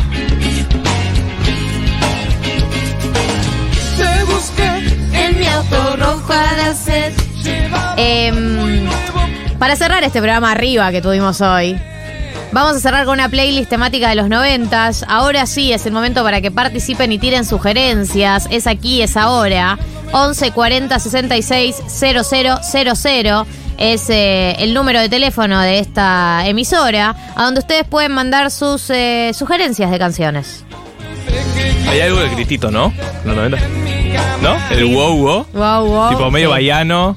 Pero palo. 2000. Sí, no, bueno, pero All Baiano, decís que no es principio de 90? No sé. ¿Finales 90? Eh, si empañamos los vidrios. Está bien. Ahora. Hace calor, la música suena bastante Qué bien. temazo, por Dios. Claro que sí, un temazo absoluto. Playlist temática de los noventas para cerrar este programa en el que viajamos a la década que a la gente ama extrañar. Yo pensé que esta canción era más vieja, ¿sabes? Es el 93, pero me sonaba, pensé que era tipo de los 80. Es más vieja que nosotros, igual. Sí, eso seguro, pero me sonaba mucho a la época 80. Mirá. Eh, el dato que siempre se dice con Vilma Palma es que la rompieron en Sudamérica. Nivel giras. Van y son famosos esas a bandas países. que, claro, que les va muy. que les va incluso mejor Claro. que en Argentina. Claro, claro, claro. Sí, hay varios casos. Me ha pasado de vi- estar en un país y que me digan, "Ah, Argentina. Vilma Palma. Oh, ah, así que vos sos Vilma Palma. Sí, soy Vilma Y Palma. vampiros. Y vampiros. Me confesé que quiero meterme en mi cama. Viéndote sonreír de placer.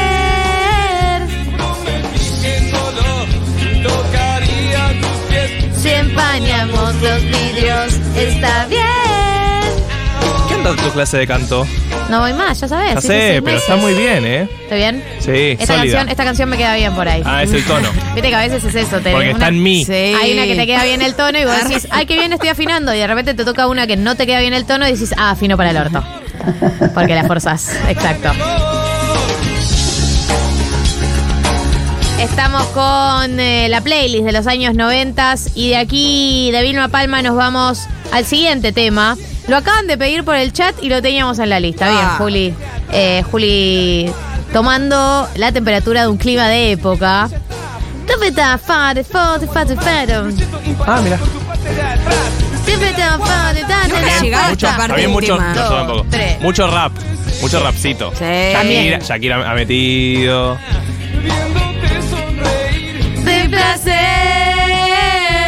Eh, ahora sí, no puedo, no puedo salir de la canción, no puedo matarla. Dale, dale. pegale un tiro, matala. Flor. Uf. ¿Quieres esconder? Canten putos. Que no sé qué es eh, Antes se podía. y ya me hace daño. sorry, Esto es azúcar amargo, no pongas entre tú y yo. haciendo fey. Becha la está sintiendo. Año 96 es este tema, así que entra en la consigna. Pueden separar. de la atmósfera. Contéstame, contéstame. Aunque duela, dime por qué. No te brillan igual que ayer. Las pupilas cuando me miras. Dejó la droga. Entendido eso, claramente. Pero es, es todas las canciones que, Hablando de- que Cuando está- hablan de Está hablando pupilas. de la papusa. la mitad de las canciones que está hablando de la droga. Algo está cambiando. Hablando huyes de mí. Mira, mira, mira. A quemar a Escucha esta parte. ¿Qué es lo ¿Qué que es te lo que te tiene así, visiblemente agitado? Habla de la, Habla de la droga. Habla de la fafafa. Ay, sí.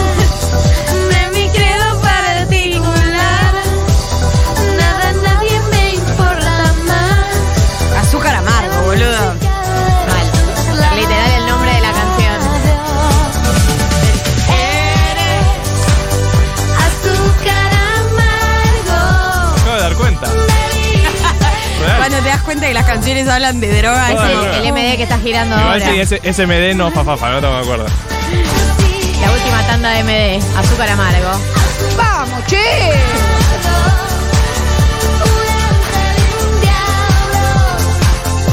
¿qué tal? Se me hace muy 90, tradicional la mexicana de la Zimbabue, así que si les parece.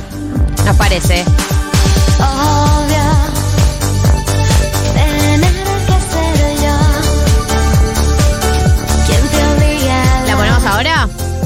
Tradición a la, la mexicana, ¿la tenés por ahí, Flor? ¿La podemos buscar? Te quiero agradecer, ya que estamos acá, Ripcas Delis. Gracias a ustedes, comimos increíble el día de hoy. Hemos comido la nueva empanada de pastrón que estaba Increíble. Una Épica. locura. De épica. rechupete. Una locura. Ahora les voy a decir todo lo que pueden conseguir en el Mercat de Villa Crespo, donde están los queridos de Ripcas Delis. Eres Sí. Uf, ya el comienzo. Año 1994. Y la Zimbabue decía, voy a romper todo con un tema. ¿Puedo ¿Por hacer, qué una, lo puedo romper?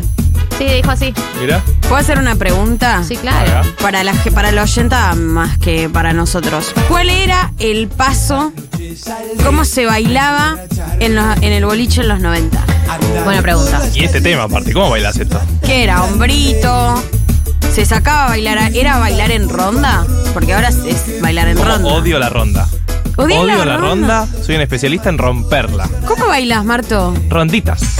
Pero, claro, ronda ran- Ron- grande es un montón. No, no funciona el sistema de ronda grande. Hay que Cinco decirlo y nadie personas lo es dice. una ronda muy nosotros, grande. Nosotros, como el programa de la generación, eh, en la radiofonía argentina tenemos que decir esto. La ronda grande no sirve para el boliche. No, no sirve. No sirve, sirve para ni- la fiesta, no sirve para ningún nada. La ronda grande es una verga. lo- los Con mis grupos amigos vamos chiquitos. rompiendo. O sea, hay uno que se mete en el medio de la ronda grande Sí. y cerramos. Bien. ¿Sectarios? Puede ser, pero más felices. no me cae bien. Subgrupos. Sí.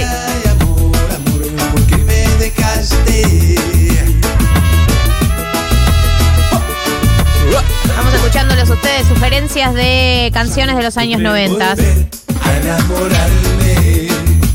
Sé que puedo mentir y fingir, pero no enamorarme. Ahí rima enamorarme con Y enamorarme. aunque tengas otro amor. Después se quejan de Tini, boludo. Ahí los tenés. porque tu boca mordió la pasión al besarme. No pretendas que yo vuelva a buscarte.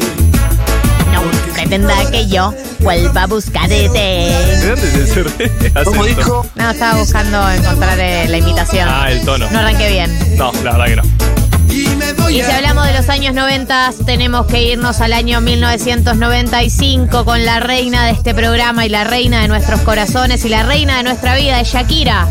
Pies descalzos, sueños blancos. Perteneciste a una raza antigua. cuánto que no escuchamos Shakira en este programa, eh? Lo extrañaba. sueños blancos. ¿Sí? ¿Tanto? Y la hicimos pija en un momento. No dejamos discos ¿Cómo, sin roba- pisar. cómo robamos con Shakira, eh? El primer programa de 1990 de toda la historia fueron 45 minutos de Shakira. Y no nos arrepentimos. No. Fue plantar bandera. Creo que ya conté esta historia, pero. Espera, Tú mordiste la manzana. ¿qué historia? Eh, fui a Medellín eh, de viaje, no me acuerdo si era Medellín o Bogotá, y había una plaza, se llama Pies Descalzos. Dije, tengo que ir. O sea, por supuesto. ¿y? tengo que ir a esa plaza. Me tomé un tren y le pregunto al policía, disculpame, para bajar a pie descalzo, ¿es acá?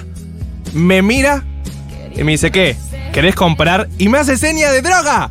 El policía. Era una plaza returbia a pie descalzo, chicos. No No daba. confíen, no confíen en las plazas de Shakira. ¿Vos tomaste drogas? Existe a una raza antigua de pies descalzos y de sueños blancos. Sueños blancos. La eres. referencia. Está hablando de. Vamos. Aguante el Diego y la droga. Sí, sí. La gente que está deprimida es que le escribe canciones o al amor o a la droga. O a las dos. Dale, Hola gente, en los 90 se bailaba todavía las chicas solas, venían los chabones, te sacaban a bailar, se bailaba con los pies separados como a los anchos de, de los, De los hombros, como en el gimnasio. pegados al piso sin moverlos y se flexionaba un poquito la, las rodillas. Me mato. Como haciendo un rebote y se movía muchísimo los brazos. Por lo menos así se bailaban los temas que están pasando. Pará, La y con quiero los brazos- muchísimo a esta de la oyenta porque explicó muy y de- bien. Y de Vilma Palma. ¿Y dónde ponen los brazos? Abrazo, Moviendo mucho, Carla dijo. de Fisque. Ah, es tipo. Estás en el Piernas, gimnasio piernas atornilladas y ver el brazo hace todo el laburo. ¿Pero qué laburo? ¿Para los costados, real? Ah, sé, hacele como no. quieras. Ah, ok. Cada uno tiene su paso de brazos. Ahí Flor lo está haciendo, hace como medio la ola. Claro, Ok. claro, una Una cosa, cosa medio esa. psicodélica.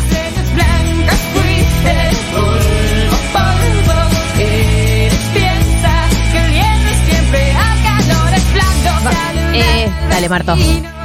Ok, No, pero ya está, ya pasó, ok, ¿sabes? ok, ok. Vamos, che. Necesito que pasemos al tema que viene porque Sí. es uno de mis artistas ay, preferidos sí, de sí, todos sí. los tiempos. Su Unplugged es uno de los mejores Unplugged del mundo. Usa los hombros, vive en Miami, tiene el pelo largo, está intacto. Es Diego Torres.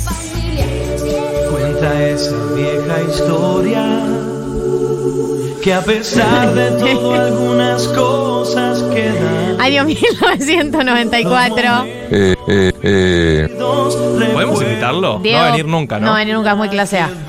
Eh, la canción es Tratar de estar mejor para todos nuestros compañeros que escucharon el programa de hoy. Nada puede hacerte Cerremos con olvidar. Una canción a un plan de estabilización. Camino. Por favor. Tiene que ser la, cam- la canción de campaña de masa. ¿Te imaginas? Es recontra, es por ahí, ¿eh? Es recontra por ahí. ¿Saben los resultados de octubre? Sí, y entra, sí. entra Sergio con esta canción al escenario. Hola, Hombritos. soy Sergio Massa. Full hombritos. Entra, Aparte entra tiene- moviendo los hombros. Y todos aplaudiendo. Ahí está el Tiene re, medio tecno, hay, hay algo. El re. Respeto también es escuchar. Claro que sí. A pesar de los Sí, errores. pidan perdón. Dale. A pesar de los defectos y virtudes, Muchos defectos. guardo en mí los mejores momentos que Pasa Cristina. fotos, fotos, fotos atrás. Dale. Del acto con Cristina. El- En lo profundo del alma. Estatización de las FJP. no No se se puede olvidar. Lo vivido. Néstor bajando cuadros. Tus seres queridos te extrañan cuando ya no estás. Néstor de nuevo. No quieren llorarte. quieren llorar. Absolutamente. Tantas veces tuvimos que estar ¿Quién, separados. quién viene? Y no, y más ahí, Más de rompiendo. Cristina, más de Cristina cuando Lo voy a rompieron. meter Sí, preso. claro. Total. Sentí Que a pesar de Y a mí me parece Juan Domingo. Sí, sentimos lo mismo en La cualquier doctrina, momento. claro. Cualquier momento. Ay, sí. nada puede hacerte olvidar que anduvimos el mismo camino. Y ahí se empieza con 2019, la unión. Que hicimos fue porque Es lo mejor para comunicarlo en el fiesta. Sos, eh, deberías dedicarte a esto. Sí, ¿no? Este lugar. Reggae. Y a la única El reggae, el reggae. Hay otra parrilli. Marta está en una. Marta está literal en el videoclip de campaña. Él la realmente Parrilli. dijo, vamos a hacer. La Parrilli rapeando, me vuelvo loca. Sí, El claro. chino Zanini. te compliques más. Siempre hay una razón. Tratar de revivir. Vimos el mismo camino. Epa. Hay gente que canta muy bien en la audiencia de este programa. Vamos al siguiente tema, Flor. Sin documentos. Uy, por favor. Año 1993.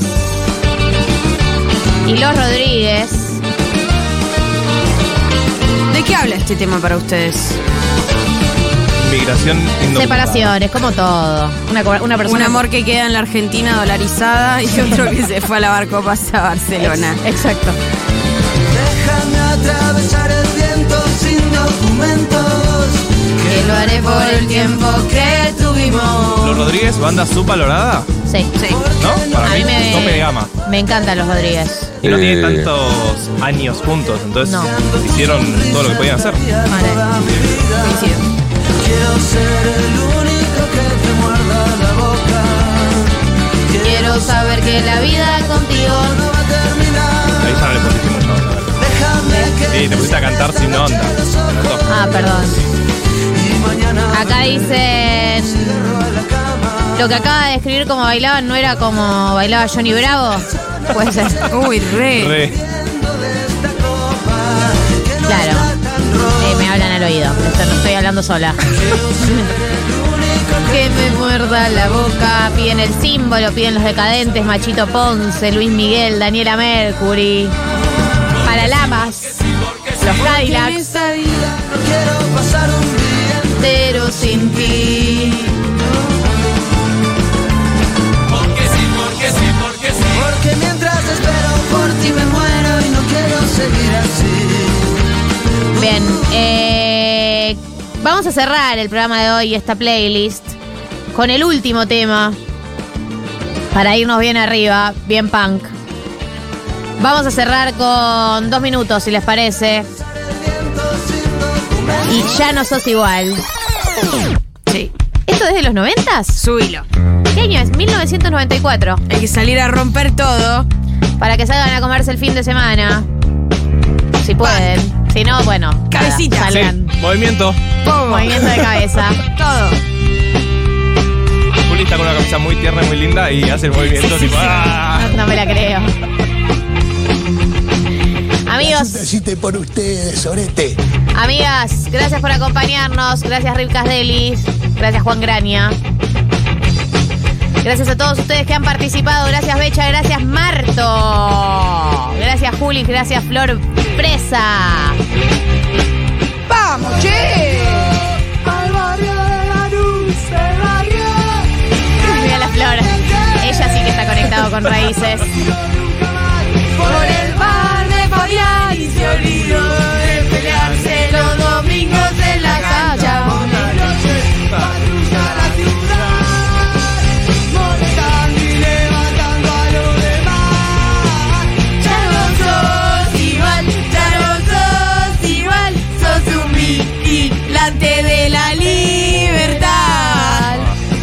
Muy politizada. Ay, perdón.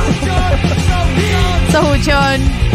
Amigos, los dejamos escuchando dos minutos. Sábado que viene, 14 horas, aquí como todos los sábados, firmes junto al pueblo. Les mando un saludo muy, muy grande y abríguense.